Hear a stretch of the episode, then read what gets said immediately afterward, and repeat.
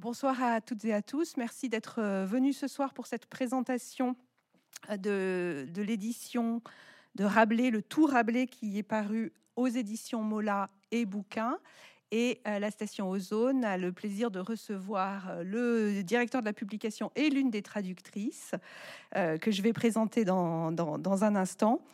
Pour euh, ce, volume, vous le voyez, qui est un volume pentagruélique dont, on va, dont on va pouvoir parler tranquillement et qui a une double particularité hein, de réunir l'ensemble des textes connus de Rabelais les textes connus à ce jour et de proposer à la fois une édition et une translation du texte.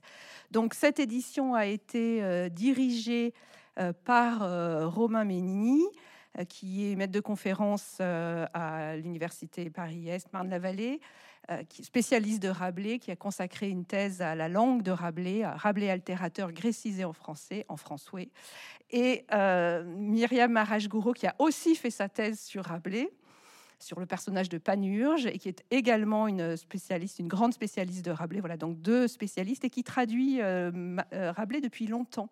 Voilà, je sais que ça fait partie des choses qui, l'intéressent, ce goût de la, la, translation plutôt que la traduction, puisqu'il s'agit d'une translation et pas d'une et pas d'une traduction. Voilà. Donc, on, nous allons parler ce soir de, de, ce volume à la fois édité, modernisé, translaté, annoté, reconstruit, parce qu'il y a aussi un ordre euh, particulier. Et euh, alors, bon, quand je l'ai eu dans les mains, je me suis jetée dessus. Je, euh, suis allée voir tous les passages qui me plaisaient bien pour savoir comment c'était translaté, etc. En me demandant comment j'allais faire, parce que le volume fait presque 2000 pages. Comment est-ce qu'on présente une édition de 2000 pages? Et puis, en fait, je me suis rendu compte que la couverture et la page de titre suffisaient pour organiser la rencontre de ce soir, puisqu'il y a d'abord Rabelais, évidemment, qui est important, tout, voilà, euh, translaté, annoté et un autre point voilà, sur lequel j'aurai une question, mais peut-être à la fin, qui est que vous êtes cinq euh, translateurs. Euh, ce qui n'est pas tout à fait la même chose qu'une œuvre translatée par une même main ou une même voix. et donc la première question, le premier bouquet de questions plutôt, porte sur le, le tout, ce tout Rabelais. Donc qu'est-ce qu'inclut ce tout? Qu'est-ce qu'il y a dans ce tout Rabelais? Qu'est-ce qu'il y a éventuellement de nouveau qu'on ne connaît pas ou qu'on n'avait pas l'habitude de lire ou qui était aussi peut-être euh, encore euh, hésitant, enfin maintenu aux limites du corpus rabelaisien. Et surtout, euh, la question que je voulais vous poser à tous les deux, c'est pourquoi tout Rabelais? Qu'est-ce que ça a d'important? De réunir euh, non seulement les textes de fiction que tout le monde connaît, mais d'autres textes plus rares. Et qu'est-ce que ça dit peut-être aussi de, Rabelais lui-même et, de, son œuvre? Alors, merci beaucoup. Merci à vous d'être ici et merci de faire une, infidélité passagère à Montaigne euh, pour, entendre parler de l'autre monstre sacré du XVIe siècle. Alors, pourquoi tout Rabelais? Alors ça, c'était une commande de l'éditeur. Euh, on, a d'autres éditions qui ne donnent que les cinq livres. Et c'était très important pour moi, pour nous, parce que euh, on pouvait présenter Rabelais, non pas comme on le présente d'habitude, c'est-à-dire avec un, un Mister Alcofribas et un Docteur Rabelais, c'est-à-dire euh, un écrivain français drôlatique, joyeux, que tout le monde connaît, et un savant austère euh, qui serait celui des textes latins, des éditions grecques, etc. Le but, c'était de, reconstruire une seule euh, et unique figure, un Rabelais qui a été ces deux personnes et qui n'était qu'un. Euh, et il se trouve en plus que donc dans ce, ce tout Rabelais, on a fait des découvertes absolument remarquables sur justement ces marges du corpus français. On a retrouvé de manière miraculeuse des exemplaires de l'almanach de 1535, par exemple, parce que Rabelais éditait des almanachs de manière alimentaire, hein, finalement. C'est un texte tout à fait sérieux, l'almanach.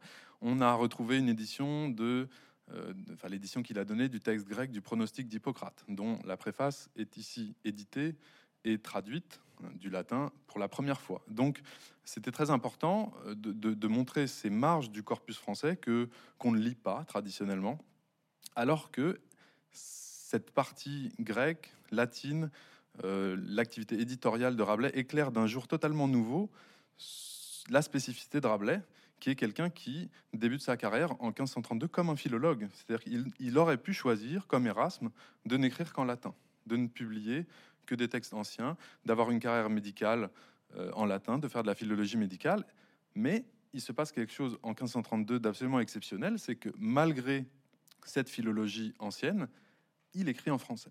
Et donc il va transporter dans sa langue incroyable, euh, en croyant au vernaculaire, tous ces savoirs encyclopédiques euh, qui traditionnellement se donnent en latin, parce que le latin, c'est la langue de, la, science et du savoir euh, au XVIe siècle. Donc avec ce tout Rabelais, on pouvait en plus donner un Rabelais au plus juste, et non pas le Rabelais des seuls cinq livres qu'on a coutume de donner. Bon, et il se trouve que dans le corpus français, il y a aussi des nouveautés.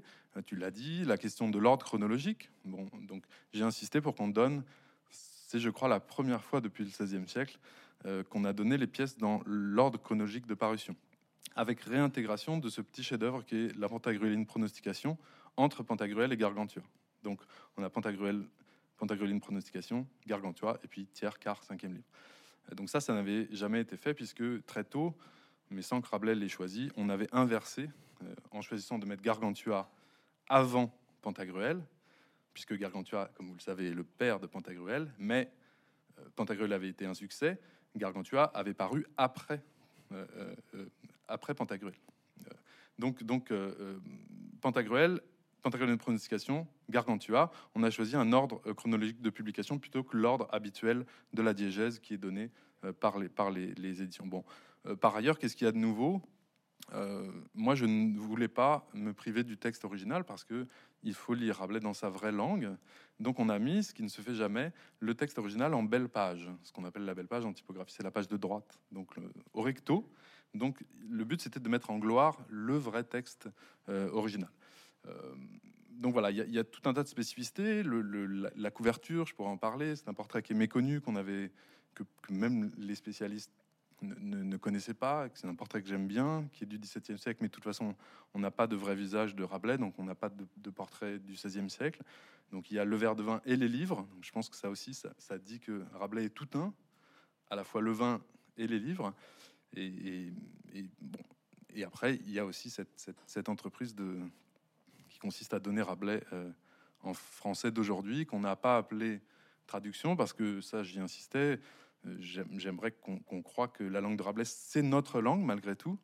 Euh, et donc on l'a appelée translation, notamment parce que c'est au XVIe siècle que le, la différence entre, disons, traduire s'impose sur translater, alors que en français, on aurait pu choisir de, garder translater. Donc j'ai souvent entendu translation, c'est un affreux anglicisme.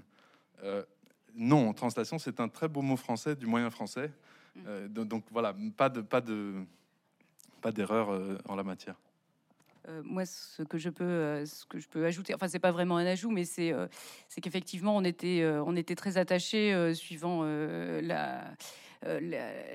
l'inflexion qu'avait donné Romain à, ce, volume, à ce que effectivement les, ouvrages de Rabelais soient présentés dans l'ordre chronologique de leur écriture. Hein. C'est ce que Romain vient vient d'expliquer. Et ça, c'est vrai que étonnamment, ça n'est jamais fait. Ça n'a jamais été fait dans les autres éditions où vous avez toujours, c'est vrai, Gargantua en tête, parce que euh, l'ordre qui est généralement privilégié, c'est celui, euh, en fait, de l'histoire. Euh, mais si Rabelais a choisi d'écrire Pantagruel en premier, c'est bien qu'on le sache tout de même. Et puis, ce qu'on sait, ce qu'on sait moins en général, c'est que l'année où il publie Pantagruel, il publie aussi des ouvrages de médecine. Et il a vraiment cette, cette double orientation la même année, euh, c'est un tout pour lui euh, d'être à la fois euh, cet érudit très savant qui traduit de l'italien, du latin, du, grec en latin et qui fait vraiment un travail pour, pour les étudiants en médecine, pour les gens qui s'intéressent à la médecine.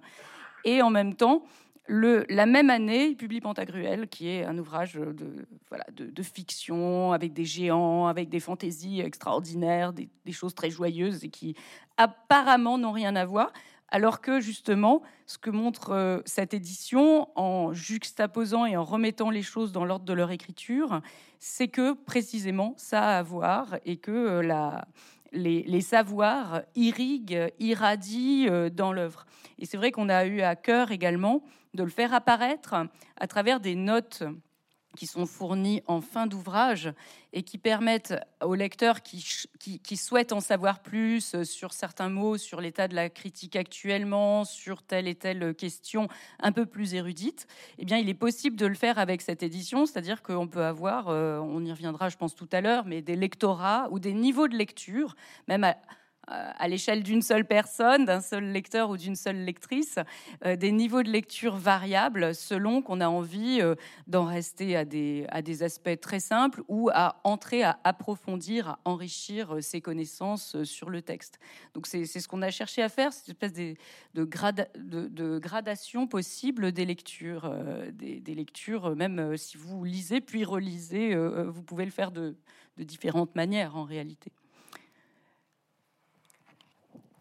Avant de parler de la, de la translation, enfin, je voulais qu'on reste un peu sur le, sur le tout et que vous parliez un peu plus justement de ces pièces qui sont moins connues. Parce que finalement, la fiction, tout le monde n'a pas lu toutes les fictions de Rabelais, mais tout le monde en a une idée.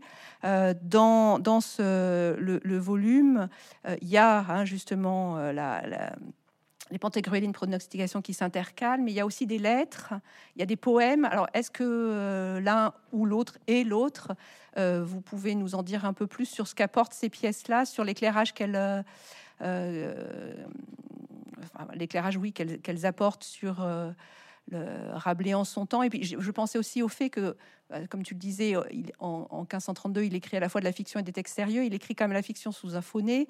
Euh, ces textes-là, c'est des textes dans lesquels il, n'est pas dissimulé derrière un pseudonyme, qu'il assume. Donc, enfin, voilà, qu'est-ce que ces textes-là apportent? Pourquoi c'était important de, de, les mettre? Alors, je précise, hein, l'ordre chronologique d'écriture est respecté pour euh, les grands livres fictionnels. Les pièces plus petites sont regroupées euh, à la fin. Voilà. Mmh. Donc, sur ce choix-là aussi, sur cet éclairage particulier. Alors, alors ces, pièces, ce sont pour la plupart ce qu'on appellerait des pièces de circonstance, euh, puisque ce sont de petits poèmes euh, en latin ou en français, des lettres, des préfaces, euh, un texte de circonstance de 1549 qui s'appelle la Chomachie, qui est lié à l'activité, disons, courtisane ou paracourtisane de Rabelais, qui était dans les bagages de, Jean du Bellay, qui était l'un des personnages les plus importants de son temps, des règnes de François Ier puis de, de Henri II.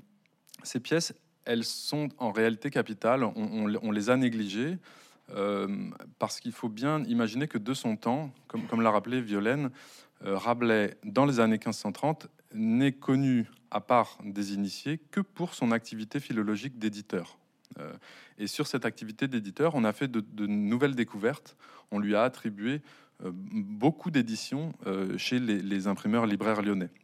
Donc dans les années 1530, l'époque de, de Pantagruel euh, et de Gargantua, Rabelais ne signe pas ses fictions françaises de son nom. Il signe d'un pseudonyme qui est variable, qui est au début Alcofribas Nazier, qui, qui, est ensuite Alcofribas, abstracteur de quintessence, ou maître Alcofribas. Et ça n'est qu'en 1546, avec le tiers-livre, qu'il signe ses fictions françaises de son nom. Donc, euh, il y a eu une sorte de, renversement de perspective dont, est coutumière l'histoire, c'est que on, on, a mis en avant la fiction française dans les années 1530, alors que pour ses contemporains, Rabelais était avant tout un savant, c'est-à-dire quelqu'un qui était savant en latin et en grec, en médecine, en droit. Euh, on ne sait pas où il a fait ses, études de droit, mais on lui reconnaît une très grande compétence en, droit civil.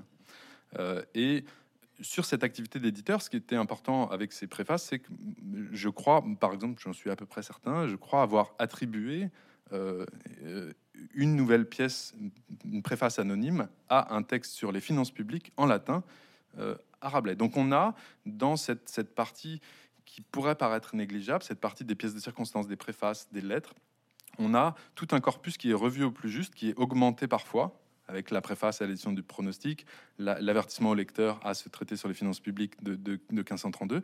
Et on a aussi euh, retiré des poèmes qui lui avaient été donnés euh, à tort, par exemple, depuis assez longtemps, au XXe siècle, qui avait figuré dans l'édition de la Pléiade. On a retiré deux poèmes qui n'étaient pas de lui. Alors, tout ça, ce sont des affaires de spécialistes, évidemment, puisque. Euh, mais il faut bien voir que le, ça permet d'aller au-delà du, du, Rabelais de légende, de voir Rabelais dans la réalité de son temps, dans les ateliers à Lyon, rue Mercière, au moment où il est à la fois médecin de l'Hôtel Dieu et où en quelques centaines de mètres, il se retrouve euh, auprès des presses de Sébastien Griff, de François Juste, qui sont ses imprimeurs libraires pour le français et le latin. Et ça, c'est très très précieux parce que c'est là-dessus, depuis 20 ans, qu'on a fait les, principales découvertes. Les livres édités par Rabelais, les livres publiés par Rabelais, qui a été correcteur. On a fait cette découverte incroyable. Euh, il avait un blason d'éditeur. Bon, euh, on ne le savait pas.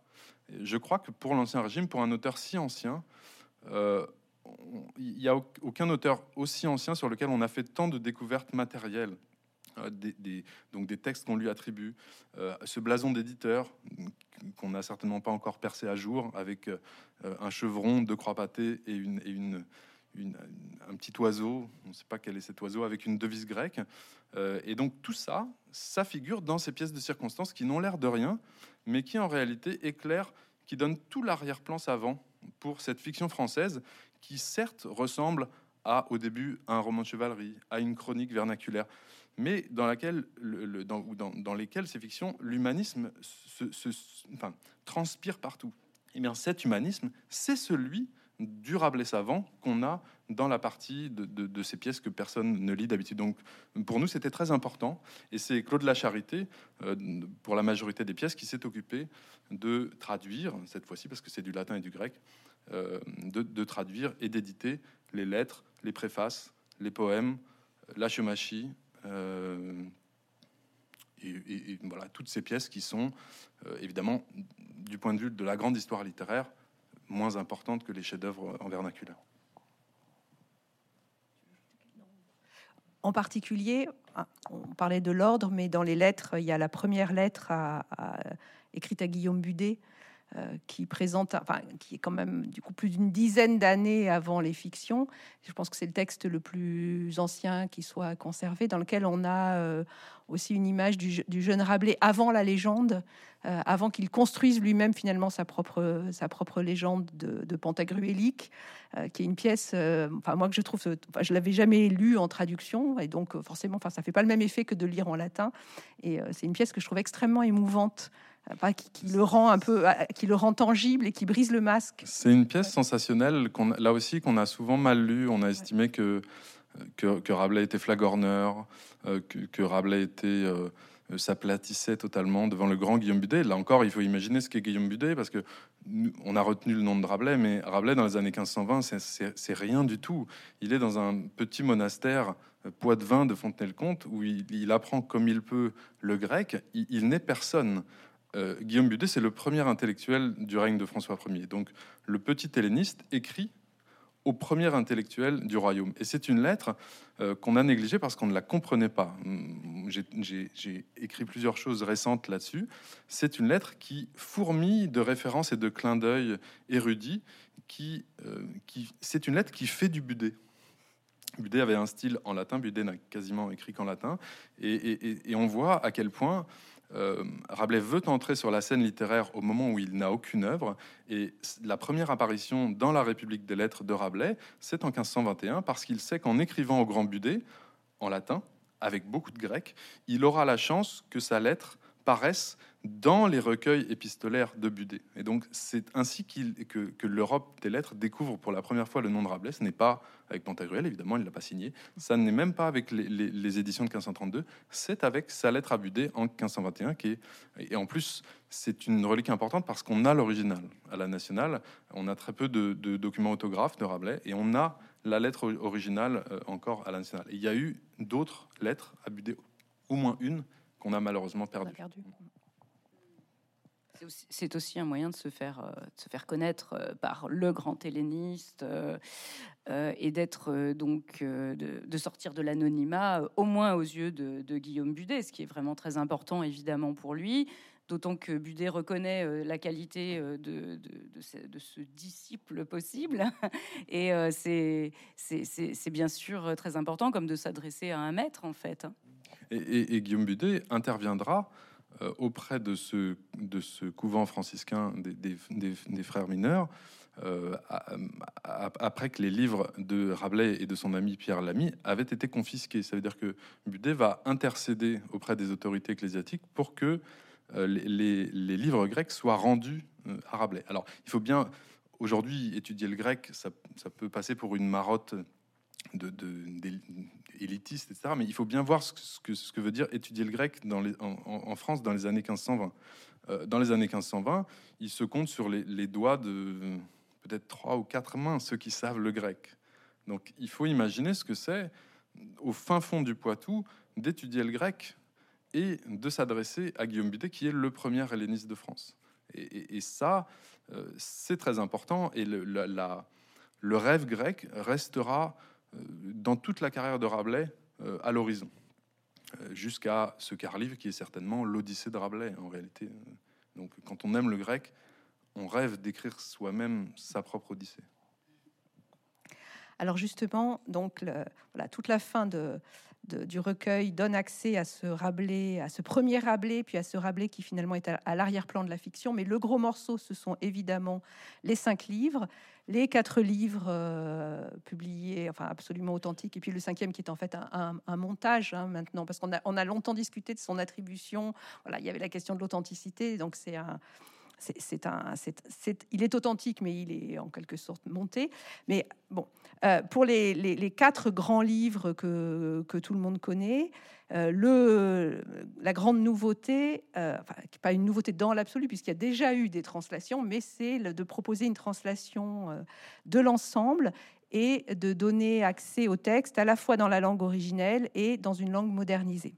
Alors évidemment, sur cette question de la, translation, j'ai deux, questions euh, différentes, et puis vous, y répondez dans le sens que vous voulez, elles sont liées, mais euh, bon, c'est une question qu'on s'est posée aussi ici en, parlant de, des translations de Montaigne. Euh, il y a toujours quelque chose d'un peu difficile, surtout quand on est spécialiste d'une époque, à accepter de translater même si c'est pas tout à fait une traduction, un texte dont la saveur essentielle est d'abord dans la langue, parce que bon, même si on peut rire euh, euh, ou apprendre des choses avec les histoires euh, rabelaisiennes, c'est d'abord un texte poétique. Il y a une espèce de, enfin, c'est un roman du langage, je sais pas comment on peut le dire, mais il y a une espèce de magie de la langue qui est absolument incroyable, comme chez Montaigne. Il y a une forme d'inventivité qui fait que c'est pas non plus la langue du XVIe siècle. C'est vraiment une langue unique.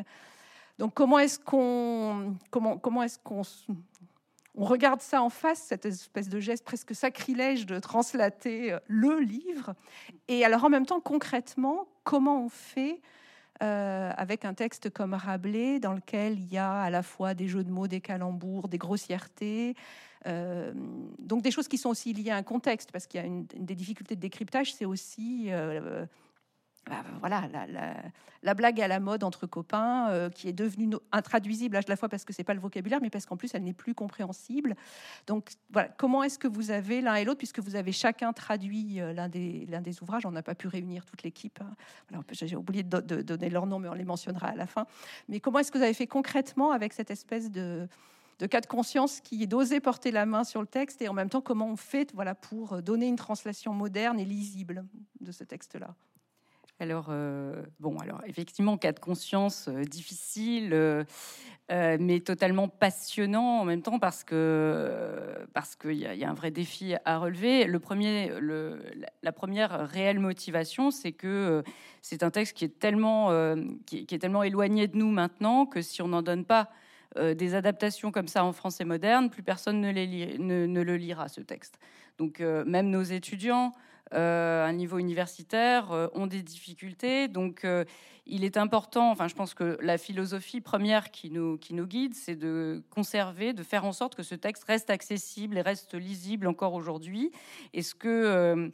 Et, ce qu'on a privilégié, c'est que, bien sûr, le texte de Rabelais reste et qu'on ne donne pas simplement une adaptation sans le texte de Rabelais, mais que, en fait, un, livre comme celui-là permettent euh, de se servir de l'adaptation français moderne en fait comme une sorte de béquille de manière à revenir à mieux revenir au texte de Rabelais. C'est ça qui nous importe avant tout, c'est que le texte redevienne euh, enfin c'est de faciliter en réalité la lecture pour tout lecteur. Donc ça, c'est vraiment l'horizon qu'on s'est fixé. Et pour cela, effectivement, comment, comment fonctionne l'adaptation? Alors, il y, a des principes qu'on s'est donnés. D'abord, euh, alors là, j'emploie des mots comme adaptation, etc. Tout à l'heure, on a dit translation. Attention, ça n'est pas un anglicisme. Bref, pourquoi est-ce qu'on garde ce terme de translation et pourquoi est-ce qu'on ne dit pas traduction? Alors là, c'est très simple. C'est que, euh, en fait, euh, avec, avec Rabelais, il ne s'agit pas d'une langue étrangère. C'est du français. Donc on n'est pas dans une situation de traduction d'une langue étrangère vers notre langue maternelle mais euh, c'est une langue qui nous est devenue étrangère, euh, tout en étant tout de même du français. Et l'idée, euh, bon, quand vous lisez une traduction de, je ne sais pas moi, de Stevenson ou enfin d'un auteur, auteur étranger, en fait, vous allez avoir en texte, en texte sous les yeux, le texte français que vous avez sous les yeux n'a conservé aucun mot de l'original. N'a conservé aucun mot anglais si c'était un texte anglais au départ. voilà. Alors que nous, c'est en fait le principe est totalement inversé. C'est-à-dire avec la translation en français moderne, ce qu'on essaye de faire, c'est de toucher le moins possible au texte original, mais de n'adapter que ce qui vraiment serait incompréhensible au lecteur d'aujourd'hui. Donc, ça va être des adaptations fines, des adaptations vraiment euh, tout, en, tout en douceur, hein, le, plus, plus fin possible, pour pouvoir justement conserver la fameuse, euh, enfin, le, rythme, la musique, les sons euh, qui sont euh, ceux des mots et, garder au maximum le, justement la, poésie quand elle est là, le rythme, le jeu, le jeu, la, la drôlerie. si elle est, s'il est possible de la restituer, en fait, voilà, c'est une restitution. Et, au fond, donc, euh, notre objectif, c'est de garder le plus possible de mots de Rabelais en changeant des micro-petites choses. Euh, donc, en modifiant parfois euh, une phrase qui est très très longue, peut-être la couper, jouer sur des effets de lexique, si le mot a changé de sens aujourd'hui et qu'il entraînerait un contresens si on le laissait comme ça, eh bien, on va adapter, trouver un équivalent le plus, le plus proche. Enfin, nous, on a vraiment beaucoup travaillé sur les sonorités en essayant de garder vraiment quelque chose qui, quelque chose qui ressemblait le plus possible à ce qu'on avait euh, au départ. Et, euh, et donc, c'est tout en subtilité. C'est très compliqué souvent. C'est très, très compliqué. Parfois, on a mis des mois à trouver des solutions. Et euh, en, se consultant, en essayant de trouver, en, en, cherchant, cherchant, cherchant. Euh, la meilleure manière. Alors, la, chose la plus difficile, c'est évidemment euh, les jeux de mots. Les jeux de mots, c'est très, très compliqué parce qu'effectivement, euh, et là, je rejoins ce que, tu disais tout à l'heure, c'est forcément un travail qui doit être mené par des spécialistes de Rabelais.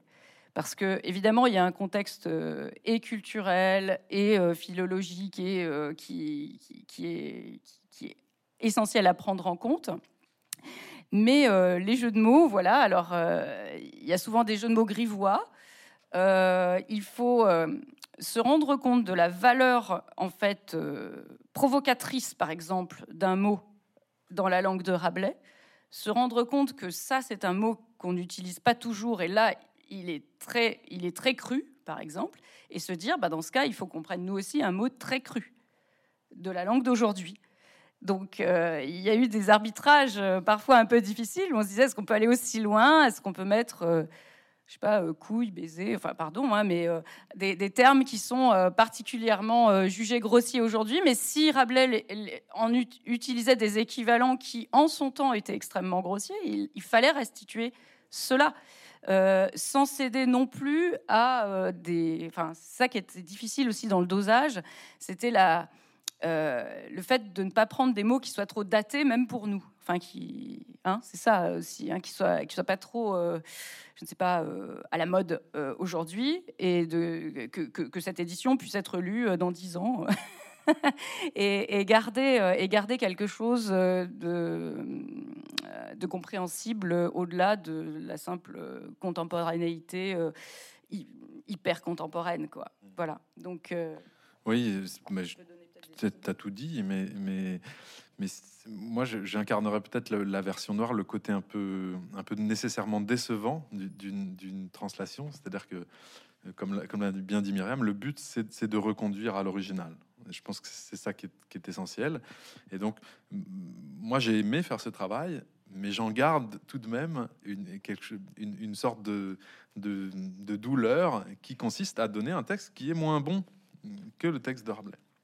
Alors, il est nécessaire hein, pour, le lectorat, mais la seule chose qui me console, c'est d'une certaine façon d'imaginer que les contemporains de Rabelais, contrairement à ce qu'on pourrait imaginer, n'étaient pas forcément mieux armés que vous ou nous euh, pour lire son texte. Euh, un bon bourgeois lyonnais qui va acheter son petit Gargantua sur un étal de libraire, quand il tombe sur, dans, Gargantua sur, sur 100 mots nouveaux dans la langue française, dans ce qui s'apparente à, une chronique euh, apparemment médiévale, il tombe des nues. C'est-à-dire que quand il tombe sur apophthegme, sur alter, sur encyclopédie, sur catastrophe, tout, mot que vous connaissez désormais, parce que le génie de Rabelais, c'est d'avoir fait entrer ces mots qui étaient des monstres à son époque, mais, qui vous sont familiers aujourd'hui. Bon, mais le bourgeois lyonnais, euh, il, ne reconnaît pas sa langue. En fait, la langue de Rabelais, déjà au XVIe siècle, est, comme dirait Proust, une sorte de langue étrangère. Donc, ça n'est pas une langue étrangère, c'est du français, mais c'est une sorte de langue étrangère, comme Proust le dit de tous les beaux livres. Et c'est une langue qui est artificielle et qui devient de plus en plus artificielle à mesure que Rabelais constitue cette langue. Alors, il y a un paradoxe à éclaircir Rabelais, puisque Rabelais, le plus souvent, a ménagé ces zones d'ombre, parce qu'il a cherché un lecteur qui était capable d'aller se frotter euh, à, ces zones d'ombre. Donc voilà, moi, c'est ça qui, qui, toujours me, me, voilà, m'angoissait, c'est est-ce que, est-ce que je, je, ne facilite pas euh, Rabelais? Néanmoins, c'est nécessaire. Et j'ai envie de dire, Rabelais est tellement difficile. Butor disait c'est, l'auteur le plus difficile de la littérature française. Euh, Rabelais est tellement difficile que on ne l'éclaircit jamais assez, d'une certaine façon. Donc, il reste toujours euh, à, trouver. Mais ça, je pense que c'est important. Quelqu'un qui, qui, voudrait se frotter au texte original doit se dire qu'il a presque aujourd'hui plus d'outils pour comprendre le texte original qu'à l'époque de Rabelais. À l'époque de Rabelais, aucun dictionnaire unilingue du français n'avait encore paru. Il faut bien imaginer. Les seuls dictionnaires du français contemporain sont des dictionnaires français-latin. Euh, ils n'avaient pas de moteur de recherche. Alors certes, les index dans les livres de la Renaissance sont les, moteurs de recherche, la, technologie de, l'époque post-incunable. Mais je pense qu'on a aujourd'hui beaucoup plus d'outils euh, pour justement faire face à ce texte qui est remarquablement difficile. Et c'est ça qui m'a consolé, c'est que je me disais qu'en faisant la béquille de la translation, on pouvait permettre une remontée plus facile vers ce grand texte original qui, qui est sans parangon, comme dirait Rabelais lui-même. De, toute façon, euh, il, y a, euh, il y a un caractère impossible dans, dans l'idée que euh, va, on va retrouver le niveau de lecture des lecteurs de l'époque. Ça, c'est impossible parce que aussi bien euh, certains mots qui sont aujourd'hui, qui nous sont aujourd'hui devenus familiers, comme catastrophe, euh, leur étaient étrangers. Donc c'était pour eux des apax, enfin des mots jamais entendus et qui ne comprenaient pas. Il fallait les décrypter ou essayer de, malgré tout, de, deviner. Et autant euh, des formules latines qui étaient hyper courantes à l'époque, nous sont devenues aujourd'hui totalement obscures parce qu'on ne pratique plus ni les textes d'église, euh, donc toutes, toutes sortes de plaisanteries, euh, de private jokes euh, entre, entre latinistes, il faut maintenant qu'on les traduise réellement, parce que sinon, de toute façon, elles, nous sont, ne, elles, ne, nous parviennent pas. Donc, de toute façon, euh, on, a, on une inversion comme ça euh, de, la lecture, puisqu'on n'a pas le même horizon culturel que les gens de l'époque. Bon, donc ça, c'est évident, hein, il faut en prendre son parti. Et, une, dernière chose, la limite, c'était l'anachronisme. Ça veut dire que on, s'est permis d'adapter jusqu'au moment où euh, on, faisait dire à Rabelais quelque chose qu'il n'aurait jamais pu dire. parce que ça a existé. à la fin du XVIe siècle, le, celui qu'on appelle le traducteur allemand de, Rabelais qui s'appelle Johann Fischart. Il fait un Rabelais allemand qui est trois fois plus gros que Gargantua. Il donne un, Gargantua qui est trois fois augmenté. il réinvente totalement euh, euh, Rabelais. Et c'est peut-être la meilleure manière d'adapter Rabelais, c'est d'en faire, d'en faire tout autre chose. Mais on pouvait pas faire ça. C'est-à-dire que une anecdote, Claude La Charité avait fait une magnifique version de la Pantagruélienne pronostication qui était extrêmement drôle, qui était très bien tournée, mais qui justement tentait de trouver des équivalents contemporains euh, aux, boutades qu'on a dans la Donc il y avait euh, des, clins d'œil à Tintin ou des clins d'œil. Et, et là, j'ai dit, c'est super, mais on peut pas faire ça. Parce que sinon, d'une part, c'était mon rôle d'harmoniser le volume. Bon. Et en plus, euh, ça, c'était donner une date de péremption à la translation. C'est-à-dire que on, voulait justement que Rabelais traverse les siècles. Et là, on, allait dater notre, notre, notre. Donc finalement, c'est comme le vin, Rabelais. Pour que ça vieillisse, euh, on ne peut pas lui, on, peut pas faire des choix qui, vont justement dater et, faire tomber dans l'oubli euh, la translation. Oui, qui vont être complètement anachroniques, comme de dire euh, qui, je sais pas que qu'il y a une de chevaux ou que voilà, c'est des choses comme ça qui peuvent pas du tout, du tout fonctionner.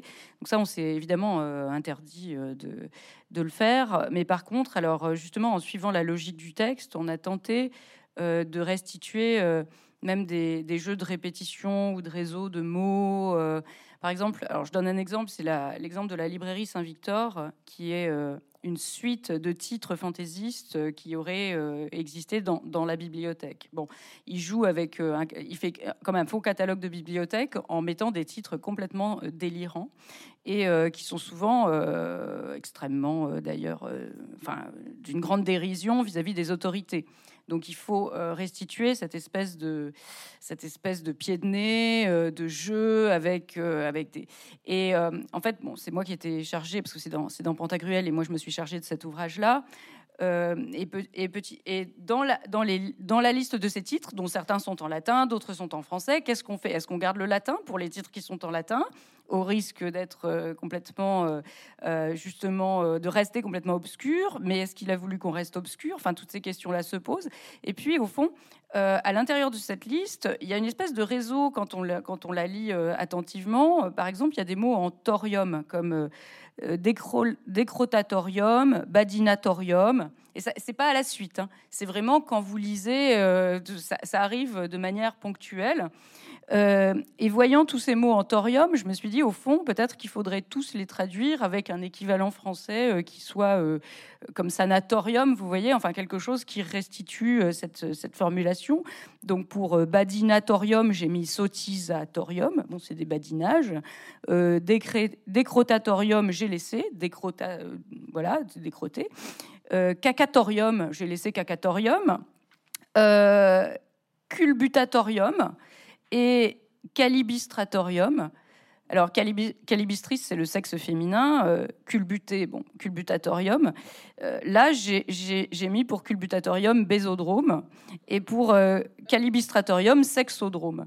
Bon, alors, du coup, j'ai fait une petite entorse à mon idée de dire je mets toujours thorium, mais j'ai essayé comme ça de faire une espèce de, jeu, moi aussi. Enfin, mais c'est évidemment jamais totalement satisfaisant parce qu'on n'a pas tous les équivalents et on peut pas tout trouver euh, de manière. Euh, mais après, on est content de certaines trouvailles quand même, hein, parce que.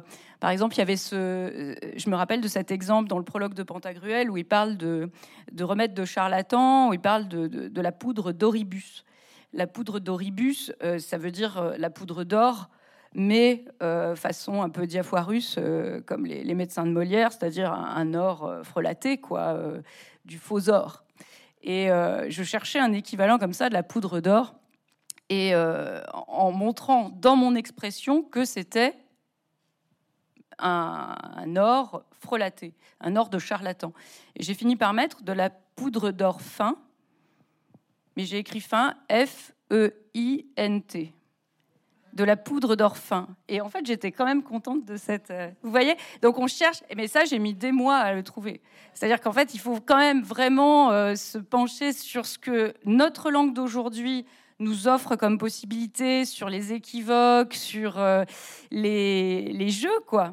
Et Doribus, c'est un jeu sur le latin, en fait, qui bah, qu'on peut retrouver grâce à cette cette petite finesse de la poudre d'orphin, F-E-I-N-T.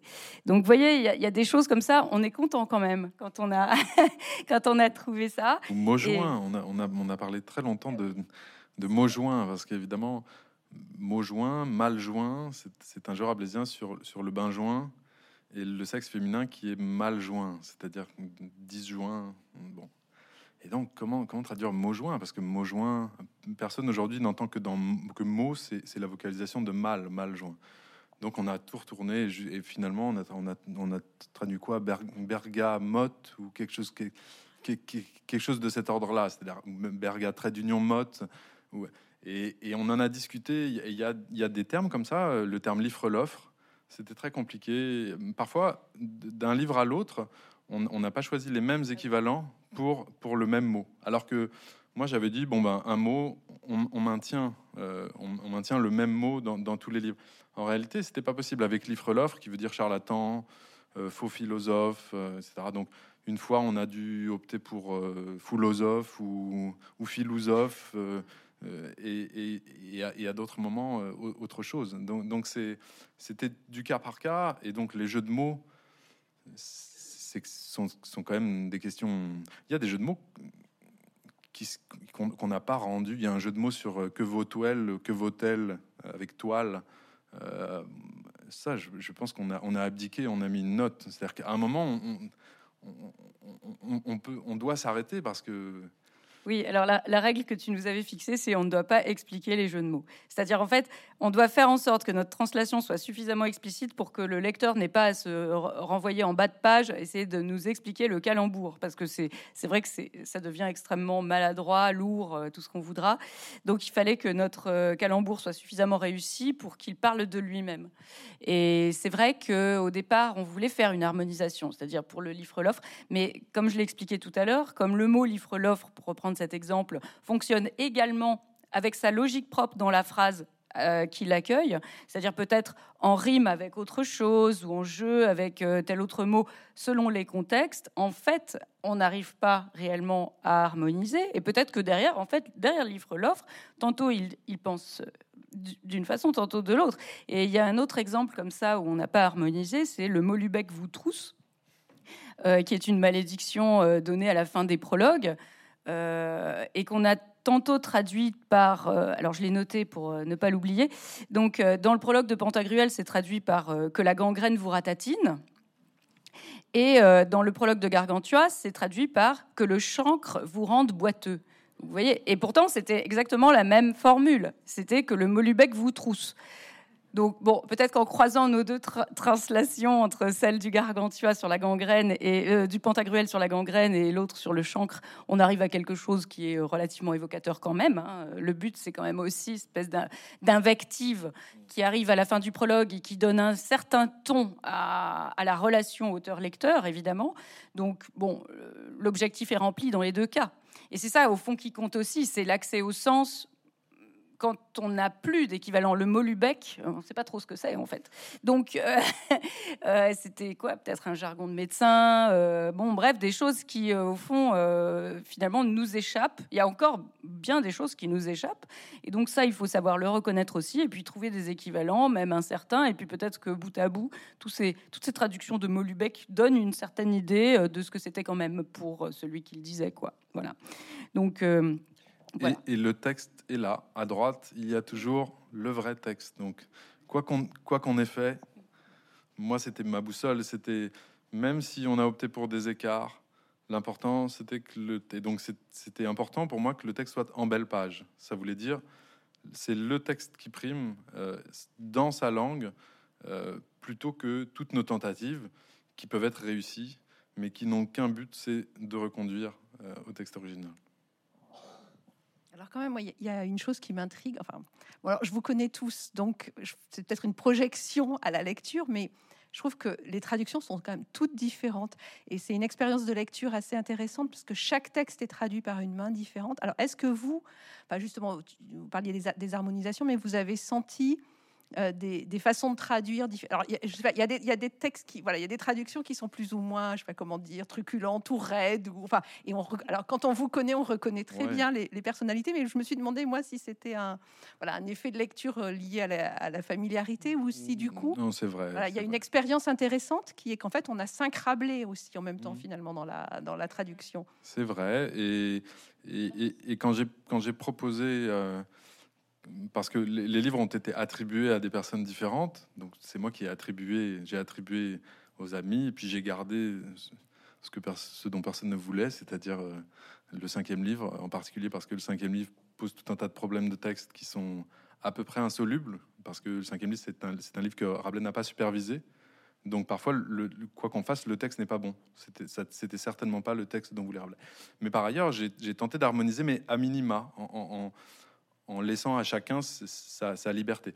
Peut-être que les seules choses que j'ai vraiment harmonisées, parce que je suis un peu maniaque, c'est la ponctuation. Euh, on sait tous que la ponctuation française, c'est une affaire complexe. Euh, il y, a, peu de règles en vérité. On, peut ponctuer peu, ponctuer fort. Moi, je suis plutôt quelqu'un qui ponctue fort. Donc j'ai souvent reponctué euh, chez, les, chez les collaborateurs. Mais évidemment, Nicolas Alcadet ne translate pas comme Myriam Marashgourou. On voit bien que les options sont, les options sont souvent différentes. Il y a des gens plus ou moins audacieux dans, l'écart. Euh, mais voilà, ça, c'est le propre d'une édition qu'on aurait appelée au 19e siècle Variorum, c'est-à-dire avec, avec des, collaborateurs différents. Et je pense que c'est un travail d'équipe. Et, c'était bon que, ça le reste. Oui, il faut dire qu'on vient après. On vient après euh, la grande traduction de Guy de Merson aussi, euh, qui, avait, euh, qui avait été pionnière et sur laquelle aussi on a posé notre, une forme de boussole, c'est-à-dire en se disant, bon, c'est quand même une traduction qui a fait autorité, qui a fait et qui, pour le coup, a fait école. C'est-à-dire on, s'est toujours demandé, au fond, comment et pourquoi il avait traduit et quelles nouvelles options nous on pouvait adopter. En fonction de ce premier état. Et c'est vrai que de toute façon, enfin, la modestie s'impose. Hein. On, pourrait euh, aujourd'hui retraduire euh, ce qu'on a déjà, ce qu'on a déjà translaté, et peut-être qu'on obtiendrait des, des, éléments différents. Oui, parce qu'il y a une longue, en réalité, il y a une longue tradition de de passage de, passage en français dit moderne. Alors ça dépend de ce qu'on appelle moderne, puisque dès le XVIIIe siècle, certains tentent de donner Rabelais dans, une langue qui soit compréhensible euh, aux contemporains. Donc dès le XVIIIe siècle, on, fait alors on fait des choses qu'on ne ferait plus, c'est-à-dire que on écoute les parties trop posées, euh, on, change juste euh, un mot qui est devenu incompréhensible ou qu'on juge obsolète. Et, par exemple, Alfred Jarry, au début du XXe siècle, s'amuse des contresens faits par, le, par, le, celui qui a, qui a tenté de translater Rabelais de son temps. Mais donc Guy de Merson, c'est c'était la version qui, qui, avait, paru dans les années 70 euh, au seuil dans l'intégrale. Donc on a essayé de, de refaire ça, euh, de, le faire si possible mieux, mais c'était le modèle. C'est une édition qui, a disparu, qui est, épuisée et qui, qui, a déjà 50 ans. Donc en réalité, même les choix mm. étaient des choix qui étaient ceux d'une époque qui, est déjà loin. 50 euh, ans, mm. c'est déjà loin. Par exemple, euh, moi j'avais fait lire dans la traduction de, dans la translation de Guy de Merson, j'avais fait lire un, passage à, mes étudiants, un passage où euh, Guy de Merson n'avait pas modifié le mot faribole employé par Rabelais. Il avait réutilisé faribole en 1973, tout le monde comprend faribole. Mais en fait, aujourd'hui, pas vraiment. Et en fait, mes étudiants m'ont dit mais qu'est-ce que c'est Faribol? En fait, ils avaient l'impression qu'en fait, c'était pas là, c'était pas là la translation. En plus, c'est une première attestation. Première attestation en français de Faribol, c'est chez Rabelais. Voilà. Donc, euh, en fait, des mots qui nous semblent peut-être, enfin, les, niveaux de lecture sont tellement variables en fait entre nous euh, tous que euh, on a et nous comme on a aussi une expérience en tant qu'enseignant euh, on voit euh, également là où euh, finalement il importe aujourd'hui d'adapter ce que Demerson trouvait encore naturel et ce que nous, nous pourrions trouver naturel. voilà, donc c'est assez difficile aussi cet exercice pour, pour parce qu'on pense à nos, à nos publics variés, à, tous les gens qui doivent bénéficier on pense à la fois à tous les gens qui doivent bénéficier mmh. de cette traduction. Et la question des niveaux de lecture, c'est vraiment très important. C'est-à-dire que moi je le dis souvent, c'est pas bon de le dire, mais Rabelais est un auteur profondément élitiste. C'est-à-dire que parfois il écrit pour six personnes. Euh, il écrit pour ses amis, pour les proches de Dubellay, les cercles hyper lettrés. Mais par ailleurs, il ménage une lecture qui, peut être une lecture, une lecture immédiate. C'est ça le génie de Rabelais, c'est que tous les niveaux, c'est un feuilleté de niveau de lecture. Euh, et c'est quasiment du jamais vu. C'est-à-dire que Euh, on n'a pas ça chez Joyce. On ne peut pas lire, Joyce euh, au premier degré, alors qu'on peut rire aux fantaisies euh, de Rabelais. Et c'était le cas au XVIe siècle. Même ceux qui ne lisaient pas se faisaient lire Rabelais dans, des lectures publiques et ils profitaient du texte. Donc, avec Rabelais, on a une première lecture qu'il qui ne faut pas acheter parce qu'elle est importante, cette première lecture, cette première lecture de joie, de fantaisie, cette première lecture qui, qui, fonctionne avec nos étudiants. C'est-à-dire quand on fait la guerre des andouilles, euh, les saucisses chevelues qui se tapent dessus, mais ça marche immédiatement. Immédiatement. Euh, Quitte à ce qu'on ne comprenne pas tous les mots, c'est pas c'est pas un problème en fait.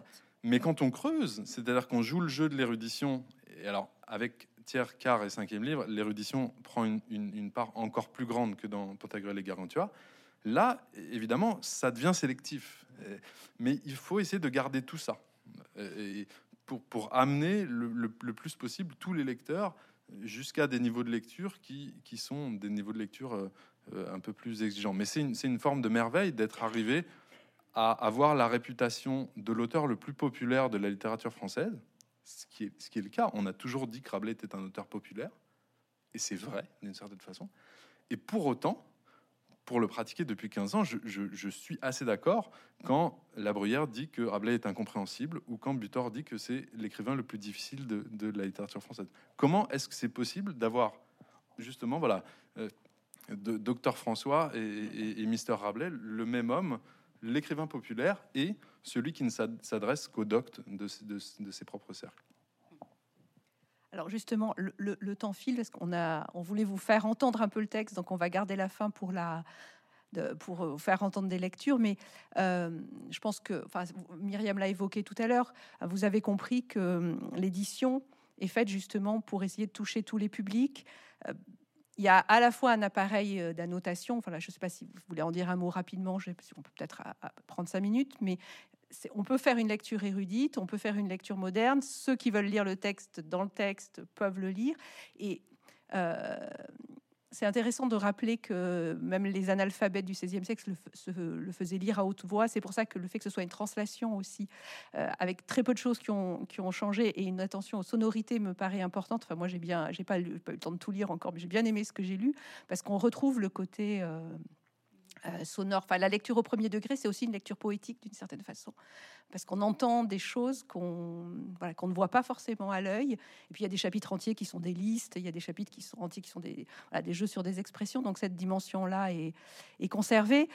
Euh, donc je sais pas sur voilà sur cette question de la, destination finalement. C'est une, une, question qui se pose à peu près de la même manière qu'au XVIe siècle. Hein. Montaigne dit et puis pour qui écrivez-vous? euh, pour qui écrit Rabelais C'est une, vraie question. C'est-à-dire que il écrit pour tous et pour personne, comme dirait Nietzsche. C'est-à-dire que y, a parfois, moi, il m'est arrivé de, percer une allusion et je me, suis dit, mais qui a jamais pu?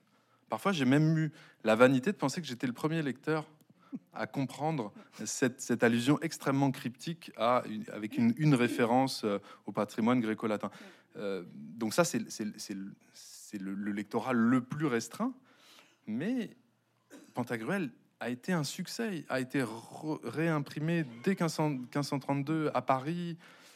Donc vraisemblablement, tout le monde a lu. Euh, la cour, les rois, François Ier s'est fait lire le, texte de Rabelais à la cour, et, on voit que sous l'Ancien Régime, tout le monde continue de lire euh, de lire Rabelais, alors que Rabelais est à l'index, alors que Rabelais n'est plus imprimé en France, parce que évidemment dans le royaume très chrétien on ne peut pas imprimer Rabelais à partir du moment où il est à l'index. Donc, donc pour qui? Donc c'est un peu un mouton à cinq pattes cette édition.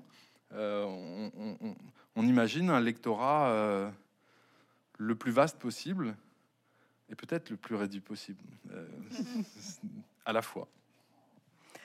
Donc pour terminer, je vous propose chacun voilà, de lire les passages que vous avez choisis. Alors avant, je voudrais juste dire un mot parce que voilà, vous l'avez entendu, euh, Romain comme Myriam sont extrêmement modestes alors que c'est une entreprise formidable. Et moi, je voudrais dire que la, préface euh, Romain est absolument géniale.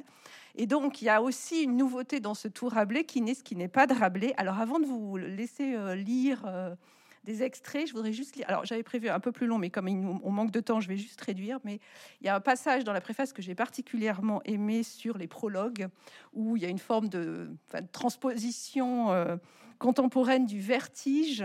Hein, et c'est vraiment une, préface d'une intelligence et très très bien écrite. Voilà. Et avant de laisser entendre le livre ou le texte, euh, juste quelques mots hein, de ce qu'a écrit Romain sur cet effet que produit finalement, cet effet d'interrogation absolument insondable que produit la confrontation avec Rabelais. Euh, pourquoi les dieux éclatent-ils de rire comme un microcosme de mouche? Pourquoi Socrate a-t-il le nez pointu? Pourquoi Jupiter tend-il l'oreille aux plaintes d'un certain couillatrice? Un chien est-il toujours philosophe? Que faire d'un philosophe qui entend vivre comme un chien? Que faire si votre chien enterre son os à moelle plutôt que de le mordre? J'ai adoré ce passage.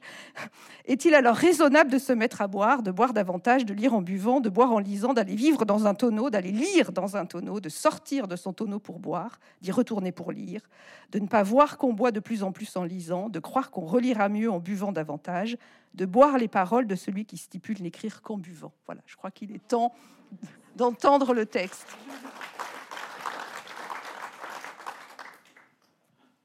Qui commence 10 minutes, un quart d'heure. Qui commence euh, bah, je, peux, je, peux, je peux lire une partie du, prologue, euh, justement, mais de Rabelais cette fois. prologue de, de, Pantagruel. Alors, je, je lis Rabelais, hein, je ne lis pas euh, ma prose. mais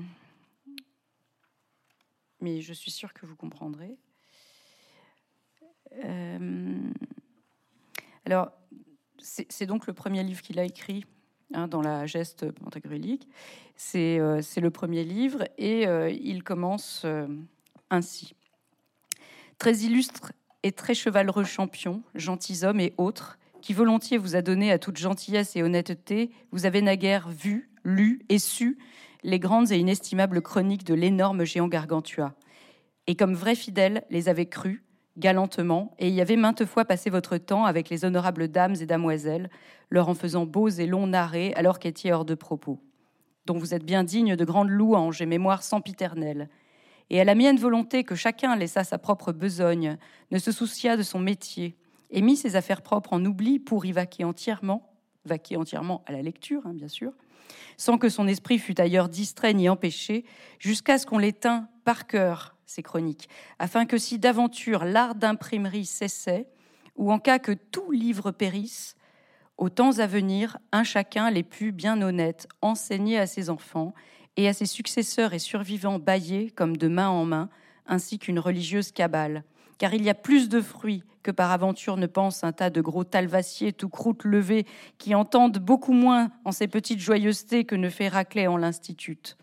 J'en ai connu de hauts et puissants seigneurs en bon nombre qui, allant à la chasse de grosses bêtes ou volées pour Cannes, s'il advenait que la bête ne fût rencontrée par les brisés ou que le faucon se mit à planer, voyant la proie gagner à tire d'aile, ils étaient bien maris, comme vous l'entendez assez, mais leur refuge de réconfort, et afin de ne soit morfondre, était à recoller les inestimables faits du dit Gargantua.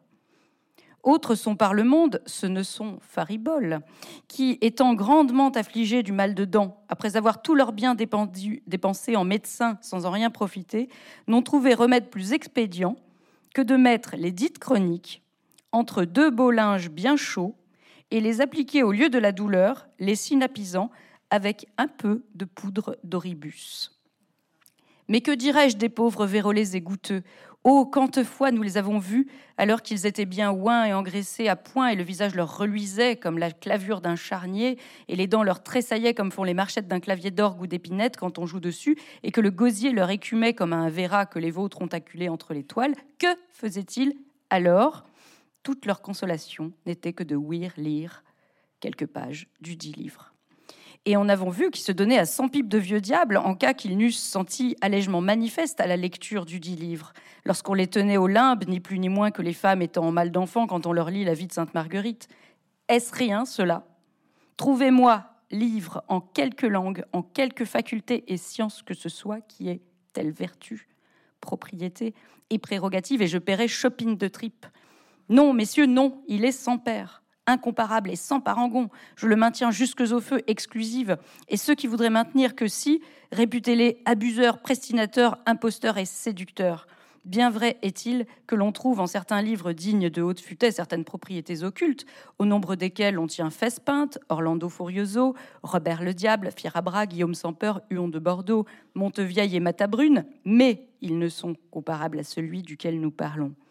Et le monde a bien connu par expérience infaillible le grand émolument et utilité qui venait de la dite chronique gargantuine, car il en a été plus vendu par les imprimeurs en deux mois qu'il ne sera acheté de Bible en neuf ans. Voulant donc, je, votre humble esclave, accroître vos passe-temps davantage, vous offre de présent un autre livre de même billon, sinon qu'il est un peu plus équitable et digne de foi que n'était l'autre. Car ne croyez, si vous ne voulez errer à votre escient, que j'en parle comme les juifs de la loi. Je ne suis né en telle planète, et je n'advins donc de mentir ou d'assurer chose qui ne fut véritable. J'en parle comme un gaillard onocratal, voire dis-je crotte notaire des martyrs amants et croque notaire des amours, code vidimus, testamour. C'est des horribles faits et prouesses de Pantagruel, lequel j'ai servi à gage dès que je fus hors de page, jusque à présent, que par son congé je m'en suis venu visiter mon pays de vaches et savoir si en vie était parent mien aucun. Pourtant, afin que je fasse fin à ce prologue, tout ainsi comme je me donne à cent mille pannerets de vieux diables, corps et âmes, tripes et boyaux, en cas que j'en mente en toute l'histoire d'un seul mot. Pareillement, le feu Saint-Antoine vous arde, mot de terre vous vire, le lancy, le molubec vous trousse, la caque-sang vous vienne, le mot fin feu de Ricarac aussi menu que poil de vache tout renforcé de vif argent vous puisse entrer au fondement, et comme Sodome et Gomorre puissiez tomber en soufre, en feu et en abîme, en cas que vous ne croyiez fermement tout ce que je vous raconterai en cette présente chronique. C'est Rabelais. Ça devrait vous donner envie de lire.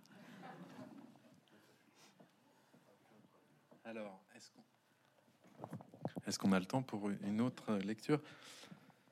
Alors peut-être que donc moi j'ai choisi un, passage du car livre que j'aime particulièrement et, dont l'écrivain Valar Novarina dit que c'est son passage préféré de Rabelais. Il a écrit un texte qui s'appelle Chaos et, qui parle de ce de ce de ce passage. Je vais peut-être le lire en revanche dans, dans la version euh, disons translatée. Euh, on est sur le navire et c'est La Tempête. Et la, Tempête du Carlivre, pour moi, c'est un des très grands morceaux de toute la littérature française, puisque la langue y résonne comme jamais entre la lâcheté et le, comique de Panurge et les termes techniques euh, de, navigation, les onomatopées, etc. Donc c'est un véritable manifeste linguistique euh, voilà, qui, est exemplaire de la, de la pratique rabelaisienne, à mon avis. Soudain, la mer se mit à enfler et à tourbillonner depuis les abîmes, les vagues violentes, à battre les flancs de nos vaisseaux, le Mistral, accompagné d'un ouragan déchaîné de trombes noires, de tourbillons terribles, de bourrasques mortelles à siffler entre nos antennes, le ciel à tonner d'en haut, foudroyer, lancer des éclairs, de la pluie, de la grêle, l'air à perdre de sa transparence, devenir opaque, obscur et ténébreux, au point qu'aucune autre lumière ne nous parvenait, hormis celle de la foudre, des éclairs et des flamboiements dont les nuées se fendaient, les bourrasques violentes, brusques, tourbillonnantes et brûlantes, à s'enflammer tout autour de nous, sous les fulgurations fumantes, franches, flambantes, et les autres projections venues de l'éther, de quoi perturber et brouiller tous nos repères astronomiques. L'horrible maelstrom a soulevé les vagues comme des montagnes nées du remous. Soyez-en sûrs, c'était, à ce qu'il nous semblait, l'ancien chaos, dans lequel le feu, l'air, la mer, la terre, tous les éléments pêle-mêle étaient opposés l'un à l'autre. Panurge avait, du contenu de son estomac, rassasié les poissons scatophages. Alors qu'il restait accroupi sur le tillac, tout prostré, tout effondré, à demi-mort, il se mit à invoquer tous les bénis saints et saintes pour qu'ils lui viennent en aide. Jura qu'il se confesserait en temps et lieu, puis s'écria, plein d'effroi Majordome, oh, mon ami, mon père, mon oncle, apportez un peu de salé. Nous n'allons pas tarder à boire, outre mesure à ce que je vois. Manger peu, bien boire, telle sera désormais ma devise. Plus à Dieu et à la bénie, la digne, la très sainte Vierge que maintenant, je veux dire tout de suite, je fus sur la terre ferme, bien à mon aise. Oh, que trois et quatre fois heureux sont ceux qui plantent des choux. Oh, parc, que ne m'avez-vous filé une vie de planteur de choux? Oh, qu'il est petit le nombre de ceux à qui Jupiter a accordé cette faveur, un destin de planteur de choux car ils ont toujours un pied sur terre et l'autre n'est pas loin. qu'on disserte tant qu'on voudra sur le bonheur et le souverain bien. Mais sur l'heure, voici mon décret. Quiconque plante des choux est déclaré bienheureux. Ce fut à moins juste titre que Piron, dans un danger semblable au nôtre, voyant près du rivage un cochon qui mangeait de l'orge répandue par terre, le déclara bienheureux pour deux raisons. Parce qu'il avait de l'orge à foison, et mieux encore, parce qu'il était sur la terre ferme. Ah, en fait, ces jours divins de demeure seigneuriale, il n'est que le plancher des vaches.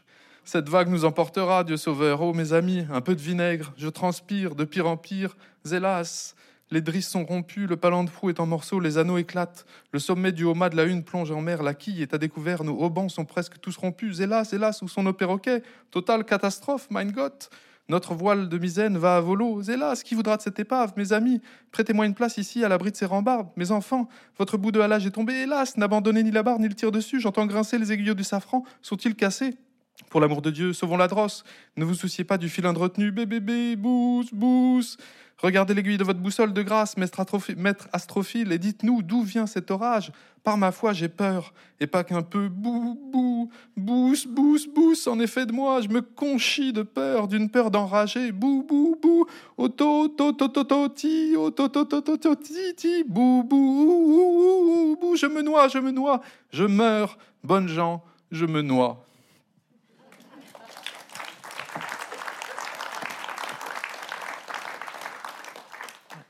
Merci beaucoup à tous les deux. Et euh, nous allons pouvoir euh, passer aux questions. Je suis sûre qu'il y aura des questions nombreuses. Merci encore.